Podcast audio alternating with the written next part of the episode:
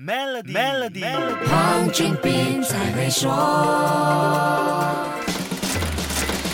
你好，我是黄俊斌。如果说全世界生活成本最贵的城市，你第一个会想到哪里呢？香港、新加坡、大阪、苏黎世、纽约还是巴黎？这些城市长期以来都给人感觉花销很贵，想去这些城市走走看看，钱包一定要有所准备才行。这应该是一般人的想法。二零二一年全世界生活成本最高的城市排在第一名的是很多人没有想到的城市，那就是以色列的特拉维夫。刚才一开始提到的那几个城市也还是排在。前十名的位置，只不过榜首都不是这些我们认知中的昂贵城市。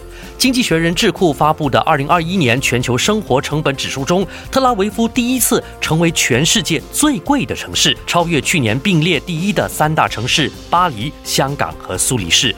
去年第一的巴黎，今年跟新加坡并列第二位。去年同样是 Number One 的瑞士城市苏黎世退到了第四，另一个第一香港今年则排名第五。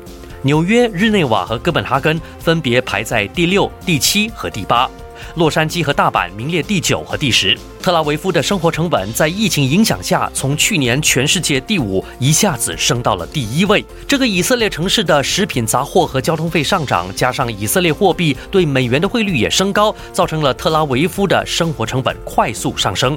经济学人智库这项生活成本指数调查的十大消费类别中，特拉维夫在全部的类别里都排在了前三名。可以想象这座城市的物价上涨的有多快。